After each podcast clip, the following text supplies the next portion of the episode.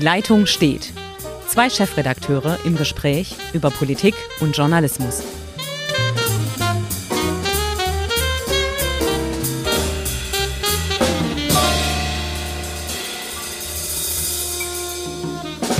Die Leitung steht und äh, mit dabei sind dieses Mal Hendrik Groth in Ravensburg, Chefredakteur der Schwäbischen Zeitung. Hallo Hendrik. Hallo, herzlich willkommen. Und Uli Becker, Chefredakteur der Südwestpresse in Ulm. Und meine Wenigkeit, Uli Kiesewetter, Chefredakteur Radio 7. Die Landtagswahl in Baden-Württemberg ist vorbei. Die Zahlen kennen wir alle.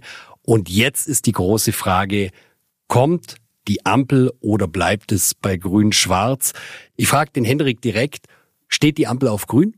Unter Umständen. Ich rede jetzt wirklich wieder ein bisschen mit Konjunktiven. Man muss einfach abwarten. Wir wissen, Winfried Kretschmann bevorzugt die Koalition mit der CDU. Auf der anderen Seite gibt es, gäbe es ihm deutlich mehr Freiheiten mit Liberalen und SPD, äh, einen Politikwechsel einzuleiten.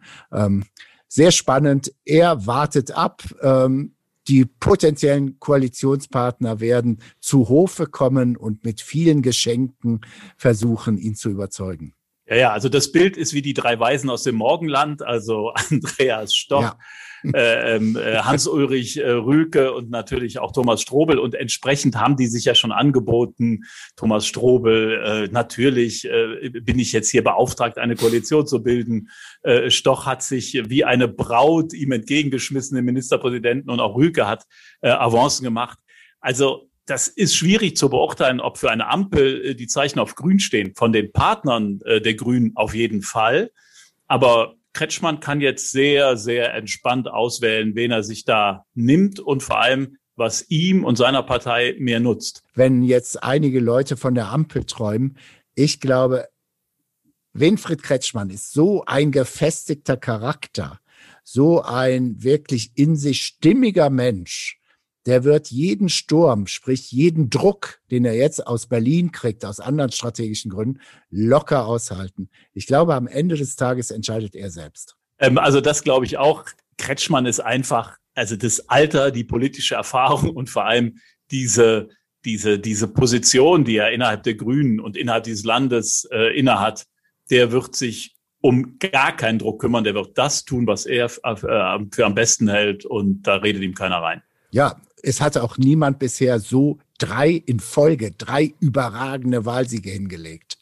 Das ist also sehr resistent, was Druck aus anbelangt. Also er ist Galionsfigur, er kann sich's aussuchen und wenn ihr einverstanden seid, dann hören wir uns das mal an. Ähm, wir hätten jetzt hier mal ganz kurz mit ein paar O-Tönen in der Folge Winfried Kretschmann, Hans-Ulrich Rühlke und Andreas Stoch.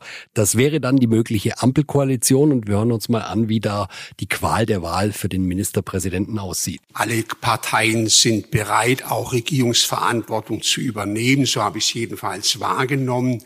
Das ist erstmal eine spannende Angelegenheit und ich finde, das ist ein produktives Ausgangsverhältnis, aber eine Qual, wie das Sprichwort sagt, ist es, glaube ich, nicht gerade. So wie ich das sehe, ist die FDP die Partei, die bei dieser Wahl am meisten hinzugewonnen hat. Und insofern sehen wir einen Regierungsauftrag. Wir sehen große Schnittmengen, vor allem mit den Grünen. Wir glauben auch, dass mit der FDP Einigungen in vielen wichtigen Politikbereichen möglich sind. Und deswegen sagen wir, alles ist besser als die bisherige Regierung aus Grünen und CDU. Naja, da sieht man ja alle, alle Zeichen auf Grün.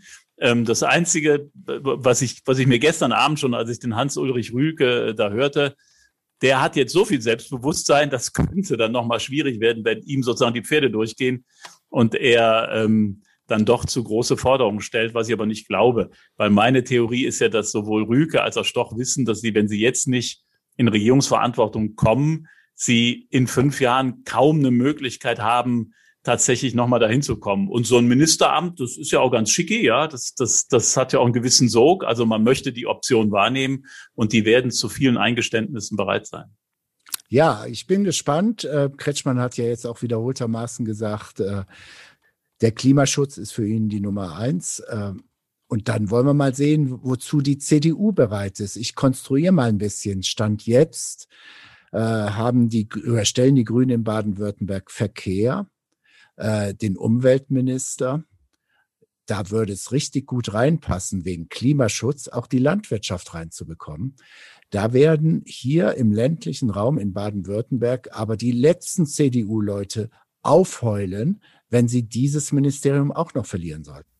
Aber da, also das ist ja genau der Punkt, Hendrik. Ich gebe dir vollkommen recht, wenn man sich diese Karte jetzt anschaut ähm, mit den Wahlkreisen und den Wahlkreisfarben von 2011 bis 2021, dann ist ja eine komplette Verschiebung Richtung Grün. Man hat nur noch schwarze Inseln. Und die Frustration der CDU-Basis ist ja riesengroß. Und wenn man jetzt hingeht und sagt, wir verkaufen noch Landwirtschaft oder, oder, oder andere, andere Ministerien sozusagen an den, an den Koalitionspartner Grüne, ähm, dann, dann sagt die Basis, warum eigentlich? Wo sind wir hier eigentlich noch? Wo sieht man uns noch? Nimmt man uns noch wahr? Das wird extrem schwierig, das zu vermitteln. Und ich befürchte und würde als Parteistratege aus Sicht der CDU sagen, Finger weg. Ich habe ja schon mal reingeschmissen, dass möglicherweise, wenn es weitergeht mit äh, Grün-Schwarz, dass es dann die Möglichkeit gäbe, das erste Mal das Innenministerium mit einem grünen Minister zu besetzen auf Landesebene. Könnte ein Signal sein, wenn wir jetzt wieder über den Bund reden, also Ampel im Bund, einfach da auf diesem Feld, was ja den Leuten immer bei einer Wahl extrem wichtig auch ist irgendwo, da nochmal Profil zu gewinnen. Wäre das eine Möglichkeit? Haltet ihr das für möglich, dass das in äh, dem nächsten Landeskabinett so stattfindet? Würde ich strategisch nicht machen, weil das nicht mein ureigenes Feld als jetzt rede ich als grüner Stratege, äh, so das viel zu risikoreich. Ich würde sogar noch einen ganz bösen Scherz hinterher schmeißen und der CDU sagen, ihr könnt auch gerne das Schulministerium behalten. Denn wir sehen ja jetzt mit Schulpolitik verliere ich nur Wahlen. Jeder, der behauptet, er kriegt das anders hingedreht, scheitert.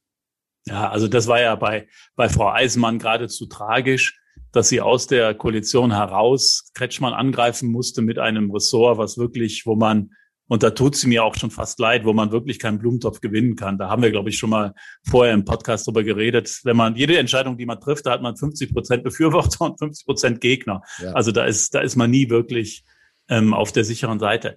Aber aus meiner Sicht, ich meine, der Uli hat das ja angesprochen, Innenministerium ähm, an die Grünen in der Ampel und das Signal Richtung Berlin dieses Signal, dass im Süden der Republik gegen die CDU Mehrheiten möglich sind, das strahlt natürlich jetzt extrem nach Berlin aus. Und das führt ja im Moment bei Laschet zu schweren Schweißausbrüchen. Ich glaube, der hatte gestern die, die Schweißperlen auf der Stirn, hat ja auch direkt ähm, zu dem Ergebnis nichts gesagt, was zwar üblicherweise so ist, aber trotzdem ist er von ihm gefordert worden. Er hat also geschwiegen. Und Marco Söder, reitet schon wieder Attacke und sagt, also mit Schlafwagenpolitik kommen wir hier nicht mehr weiter. Und er, also ist ja klar, wenn er Schlafwagenpolitik meint, meint er nicht sich, sondern Laschet und er ist natürlich der ICE der Politik, der also alles richtet. Ähm, da kommt Druck aus München ganz massiv. Und ich möchte nur noch mal zu Uli Kiesewetter noch mal sagen, ich würde, es gibt für einen Grünen eigentlich keinen Grund, auf dieses Innenministerium so wild zu sein. Ähm, ich muss ja auch dann bei der Ampel auf Landesebene versuchen, meinen neuen Partnern äh, auch eine Profilierungsmöglichkeit zu bieten. Und das ist das Innenministerium ich glaube, es wär, ich kenne überhaupt keine Grünen, die im Moment ganz wild drauf sind, das, in, äh, das Innenministerium zu nehmen. Ich denke tatsächlich, Klimaschutz muss ran. Es gab ja diese kleine Parteigründung, wo mal zu einem gewissen Zeitpunkt viele gedacht haben, äh, dieses Klimabündnis, das könnte den Grünen gefährlich werden. Ist jetzt noch nicht passiert, aber wenn jetzt die Grünen nicht liefern mit ein paar äh, Entscheidungen, dann könnte da am linken Rand der Grünen was passieren. Dementsprechend sage ich, die wollen sich eher die Ministerien jetzt nehmen, indem sie wirklich aktiv Klimapolitik betreiben können. Antworte ich gleich ganz kurz drauf. Kernkompetenz ist klar, die liegt bei Grün ganz woanders, aber wir reden ja gerade, wenn wir jetzt das Ergebnis sehen von Winfried Kretschmann, 33 Prozent knapp, das sind ja dann schon wirklich richtige Volksparteienergebnisse und ich glaube, zu einer Volkspartei gehört auch dazu, mal wirklich äh, solide ein Innenministerium zu begleiten, landesweit. Ich ja, aber dann nicht, bräuchte ich einen ganz vernünftigen, ja, bin ich bei dir, nur äh, dann bräuchte ich auch einen echten Innenexperten, einen profilierten, wo ich sicher gehen kann, der hat das im Griff, sehe ich nicht. Okay. Ja, aber Uli, aber Uli hat natürlich recht. Also wenn du, wenn du Volkspartei sein willst, dann musst du halt aus der, aus der Klientelpolitik raus und musst beweisen, ich bin also ein Vollversorger und kann in allen Bereichen ob Innen, ob Finanzen, ähm, die die Politik liefern, die auch meine meine Anhänger dann dann zufrieden macht oder mit der die leben können. Und dazu gehört Innen natürlich, auch wenn es klar ist. Also ein grüner Innenminister, der einen Polizeieinsatz auf äh, auf dem Stuttgarter Schlossplatz äh, ähm, befehlen würde, weil weil es da Unruhen gibt, der macht sich bei seiner Klientel nicht unbedingt beliebt. Das ist klar. Ja, also ich brauch's nicht. Ich nochmal, ich argumentiere, ich, ich argumentiere jetzt als grüner Stratege. Ja. Ich brauche das nicht. Und ähm, Warum, die SPD könnte es gebrauchen. Es gibt auch prominente FDP-Innenpolitiker. Ich glaube, die könnten das viel besser machen und dann strahlt das wiederum auf Kretschmann ab. Das ist ja auch das Phänomen. Es ist alles positiv. Es ist ja ähnlich wie bei Angela Merkel. Alles Positive strahlt auf Merkel oder Kretschmann ab. Alles Negative bleibt beim zuständigen Ressortmann. Also da sehe ich wirklich überhaupt keinen Grund, da in so eine, so, so eine Risikotaste jetzt zu drücken. Okay. Aber genau das Argument, genau das Argument ist natürlich, dass das zieht total, nämlich gegen Grün-Schwarz, weil, weil du sagst, es bleibt alles, äh, Kretschmann sammelt die Erfolge ein und die Misserfolge gehen mit dem Koalitionspartner nach Hause. Das heißt, die CDU muss raus aus dieser Koalition, die muss sich erneuern, die muss, wie du ja in deinem wunderbaren Kommentar ähm, in deinem Leitartikel gefordert hast, sowohl Frau Eisenmann als auch Herrn Reinhardt, Fraktionsvorsitzender der CDU, in die Rente schicken. Also hat der Kommentar auch schön Wellen erzeugt. Also der, war, der, der ist natürlich hier, Gebiet. Ah, wunderbar, also das freut Jeden sehr. Morgen ist der, der Kommentar der Schwäbischen Zeitung ist sozusagen der erste, der erste, den ich anschaue. Und der 1A. ist es, er 1A. ist es, er ist es immer wert. Er ist es immer wert. So, also da habe ich dann gelernt, dass also Herr Reinhardt und Frau Eisenmann dann doch bitte jetzt äh, nicht mehr in der CDU, bei, bei der CDU mitmischen sollen. Ich will nicht sagen Kopf gefordert, das ist so martialisch, das machen wir nicht mehr. Aber Rücktritt oder bei Frau Eisenbahn einfach äh, ihre Politikkarriere beenden. Das heißt, die CDU muss sich erneuern und ähm, wir haben ja schon mal öfters darüber gesprochen. Äh, Stimmenkönig Manuel Hagel aus äh, Ehingen, Generalsekretär, wäre ja einer, der könnte, der hätte, also der ist schon mehr als U21, da ist schon, ja. schon Dampf. Ja, und er hat gegen den Trend, wenn wir mal sagen, gut, jetzt ist Ehingen und so weiter nicht gerade bekannt für vorrevolutionäre Zeiten. Nichtsdestotrotz, insgesamt Baden-Württemberg war mal völlig schwarz. Jetzt gab es eine echte Welle, grüne Welle. Und gegen den Trend hat Hage sich behauptet. Also, let's ja, do it. Das wäre doch ein jetzt, Traum, jetzt ja. wechsle ich vom grünen Strategen zum konservativen oder zum CDU-Strategen. Los, Hagel, machet. Ja, machet Otze. Wir erinnern uns genau. an einen großen rheinischen Fußballclub und einen Trainer namens Erich Rutemöller. Das sind andere Geschichten. Aber es wäre doch ein Traum im Ländle, wenn diese CDU es schaffen würde, sich so zu erneuern. Und ich, ich finde ja, es gibt, es gibt den Platz für eine konservativ, pragmatisch, ökologische Partei, die wenig oder nicht so viel ideologischen Ballast mit sich trägt wie manche Teile der Grünen und die aber mal frischer daherkommt als, ähm, sagen wir mal, die leicht amigo behaftete alte Union, die auch in ihrer Behäbigkeit im Grunde ja ein, ein, eingeschlafen ist und, und wenn so ein Hagel da aber sagen könnte, komm, wir erneuern, aber das geht nicht ausdrücklich, das geht nicht mit Thomas Strobel, nicht mit Susanne Eisenmann, nicht mit Reinhard, mit denen allen geht es nicht. Aber sie bekommen ganz massiv Druck Sie werden die nächsten Wochen massiven Druck kriegen. Die Maskenaffäre, wo sich die Rafkes bereichert haben an der Not der Bevölkerung, aber auch diese sehr, sehr dubiosen Kontakte nach Aserbaidschan, einer brutalen Diktatur, die müssen aufgearbeitet werden. Und wenn man Aserbaidschan erwähnt, dann sind sehr, sehr viele Leute aus Baden-Württemberg involviert. Und da muss aufgeräumt werden.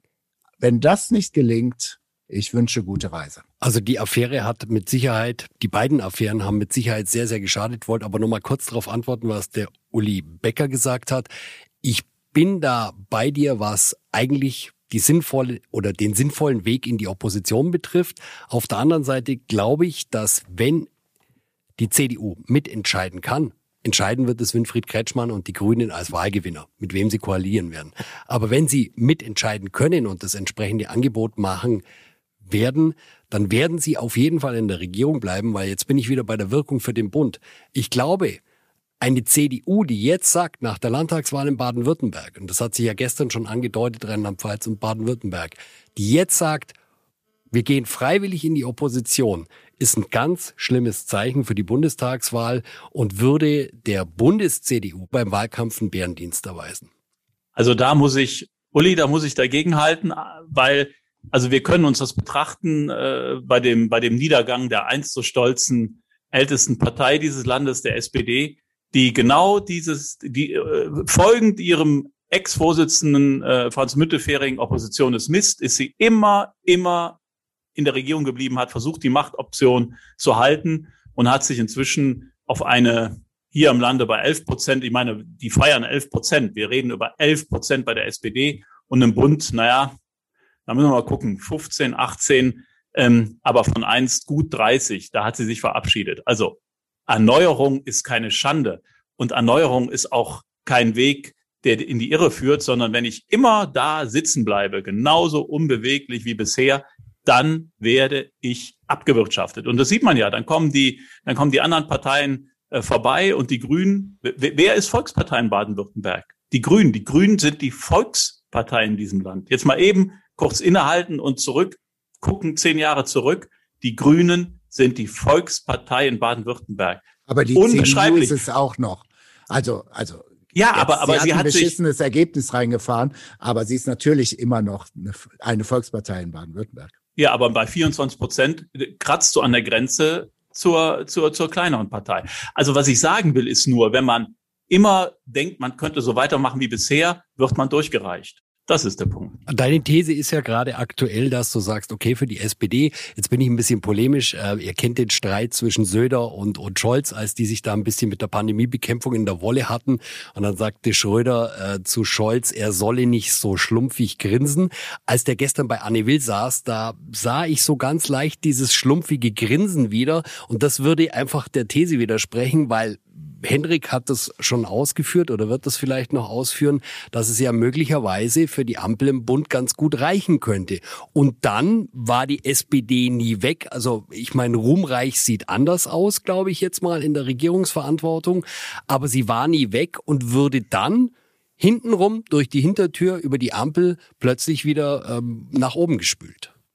Ja, aber das klingt sehr viel nach Selbstvertrauen bei der SPD, das es in Wirklichkeit gar nicht gibt. Ich fand das eigentlich eher peinlich, wie sich Scholz angedient hat bei der Ampel, denn er signalisiert ja Stand heute, ähm, ich bin gerne bereit, unter Frau Baerbock oder Herrn Habeck weiter Finanzminister zu sein.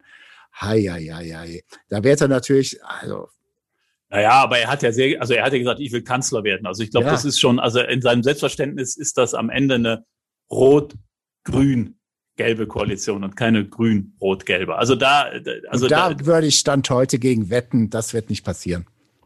Da wette ich aber nicht gegen, deshalb macht das keinen Sinn. Ja. ich auch nicht. Also blöd, dann müssen wir jetzt nochmal zurück zur Ausgangswette. Die hatten wir beim letzten Mal und die alles entscheidende Frage, geht's weiter mit Grün-Schwarz oder machen wir die Ampel? Letzte Statements. Hendrik. Ja, es ist wirklich schwierig. Nochmal, wir haben ja zu Beginn gesagt, dass Kretschmann nicht zu Unrecht ein ganz, ganz unabhängiger Kopf ist. Ähm, es wird auch nicht die Tagesform sein. Ich glaube, Kretschmann wird in aller Ruhe äh, sich anschauen, was die Angebote der anderen sind, wie er grüne Politik definiert, mit welchen Angeboten er seine grüne Politik weiterführen kann. Und da muss man sehen, wie flexibel die drei anderen sind. Ähm, und das meine ich gar nicht mal böse oder abschätzend, wenn ich sage, wie flexibel. Ähm, das ist ganz legitim, dass man jetzt pokert. Und dann ist es völlig offen. Ich wage in diesem Punkt keine Prognose. Also bei mir sieht es aus, dass sich das immer noch ähm, die Waagschale Richtung Ampel bewegt, weil die ich glaube, es, es hat einfach ähm, eine gewisse Attraktivität, wenn man sieht, man kann jetzt etwas ändern, man kann ohne die Union regieren. Da gibt es, glaube ich, eine ganze Menge Leute, auch innerhalb der Grünen, die das gerne möchten. Auch wenn das äh, von der Regierungsarbeit schwieriger wird, weil man wieder einen neuen Partner hat und weil man zwei Partner hat. Also man muss gucken, dass man das unter einen Hut kriegt. Das ist die Sicht der Partei, würde ich sagen, in Teilen Kretschmann selber, er ist, er, er sucht immer verlässliche Partner, er steht zu seinem Wort, er kann gut mit Strobel, würde vielleicht eher zu grün-schwarz tendieren. Also ich, ich würde leichte Vorteile Ampel, aber längst nicht ausgemacht. Können wir vielleicht die Debatte über ein anderes Vehikel führen. Nämlich wir haben ja oder wir spekulieren ja allesamt, sagen, Kretschmann wert nicht eine volle Legislaturperiode oder vielleicht macht das ja doch und so weiter. Ähm, du, Uli Becker, hattest ja immer ein sehr, sehr gutes Argument, warum die CDU da nicht mitspielen würde. Ähm, deshalb gebe ich dir nochmal ja. das Wort. Also aus meiner Sicht finde ich, wäre es unlogisch, wenn es tatsächlich so kommt, wie viele Beobachter vermuten, dass Kretschmann zur Mitte der Legislatur sagt, ich steige aus, ich, ich ziehe mich zurück, dann würden die Grünen ja sagen, wir müssen einen neuen Mann, eine neue Frau aufbauen. Sie wollen dann, dass aus ihren Reihen ein neuer Ministerpräsident gewählt wird. Und eine CDU könnte das niemals mitmachen, ohne sich selbst untreu zu werden, weil sie dann den Grünen ermöglichen würden, dass sie einen neuen Kandidaten aufbauen, der dann mit dem Amtsbonus in eine neue Wahl hineingeht. Das heißt, aus, aus CDU-Sicht wäre das aus, aus meiner Überlegung ein absolutes Unding für die SPD und die FDP, die auf absehbare Zeit niemals den Ministerpräsidenten im Moment, Stand jetzt, äh, stellen werden, wäre es sicherlich kein Problem, so etwas mitzutragen, wenn man dann im Hintergrund eine Vereinbarung findet, dass man nach einer Wahl durchaus wieder die, die, die erste Adresse ist für eine weitere, äh, für ein Fortführen der, der Koalition. Also von daher, aus dem Argument würde ich immer sagen, man kann gar nicht mit der CDU zusammengehen, wenn man im Hinterkopf hat, dass der Ministerpräsident nicht die volle Legislatur durchhält. Ich antworte mal mit Harald Schmidt, der das auch kommentiert hat. Äh, der kam mal kurz aus der Rente zurück und hat gesagt, wenn man ein Baden-Württemberger schnitzen könnte. Dann kommt dabei Winfried Kretschmann raus. Ich sag, der hat als Galionsfigur, als absoluter Wahlgewinner auch in diesen unruhigen pandemischen Zeiten ein sehr, sehr gutes Ergebnis hingelegt. Das wissen wir, das ist jetzt nichts Neues, aber es geht jetzt um die Koalitionsaussage. Ich glaube, er kann, egal wie der Druck aus der Partei aussieht, persönlich entscheiden, ich gehe mit Strobel nochmal in eine grün-schwarze Koalition oder ich mache eine Ampel. Und nachdem wir uns darauf geeinigt haben, dass Frau Eisenmann äh, andere Tätigkeiten übernehmen wird, glaube ich und bleib nochmal dabei, es wird am Ende, es wird knapp, es wird viel verhandelt werden, aber ich glaube, es wird bei der grün-schwarzen Koalition bleiben, auch wegen dem Druck im Bund. Ich, ich, glaube, die CDU, jetzt, ich komme jetzt mal wieder von einer anderen Ecke, hat ein erhebliches Argumentationsproblem, weil sie natürlich auch nicht ihre Spitzenkandidatin in den letzten zwei Wochen vor der Wahl zurückgepfiffen hat. Da hat Frau Eisenmann die Achtung, Attacke, Taste gedrückt und hat wiederholt, und zwar auch in einer Penetranz, wo dann Kretschmann auch wirklich signalisiert hat, mit ihr geht's nicht mehr, äh, immer wieder behauptet, dieser MP regiert nicht, er lässt alles treiben, die ruhige Hand, wir müssen jetzt mal strategisch. Diese CDU müsste mir erklären, wie sie diese Kurve hinkriegt, nachdem sie noch zwei Wochen vor der Wahl gesagt hat, boah, diese Regierung ist eigentlich unter aller. Das ist doch relativ einfach. Also ja, Susanne Eisenmann ist weg und Thomas Strobel wird glaubhaft versichern, also was so Susanne Eisenmann gesagt hat, dafür bin ich nicht verantwortlich. Das war nie meine Meinung. Lieber äh, Winfried, also ich sehe dich ganz anders als tatkräftig, jung und stark und kräftig. Also, pff, äh, ja, also gut, da, da, ja, nein, äh, Mist, da habe ich mich falsch ausgedrückt. Das ist für mich der Beleg, dass die Eisenbahn ist Geschichte. Ja, ähm, absolut. Ob, jetzt, ob das jetzt besonders fair ist, ihr gegenüber, wird sich erweisen, denn ich finde, die Leute, die sie auf den Schild gehoben haben, die müssen mitgehen und ähm, die haben erhebliche Beharrungskräfte. In der Tat. Schönes Schlusswort. Dann freuen Find wir uns. Freuen wir uns auf die nächste Ausgabe in 14 Tagen dann. Ich bedanke mich bei euch ganz herzlich und äh, wir bleiben gespannt, wie die Koalitionsverhandlungen ausgehen werden. Alles klar, Alles Uli, bis dahin. Danke, ciao, ciao, ciao, macht's gut, tschüss.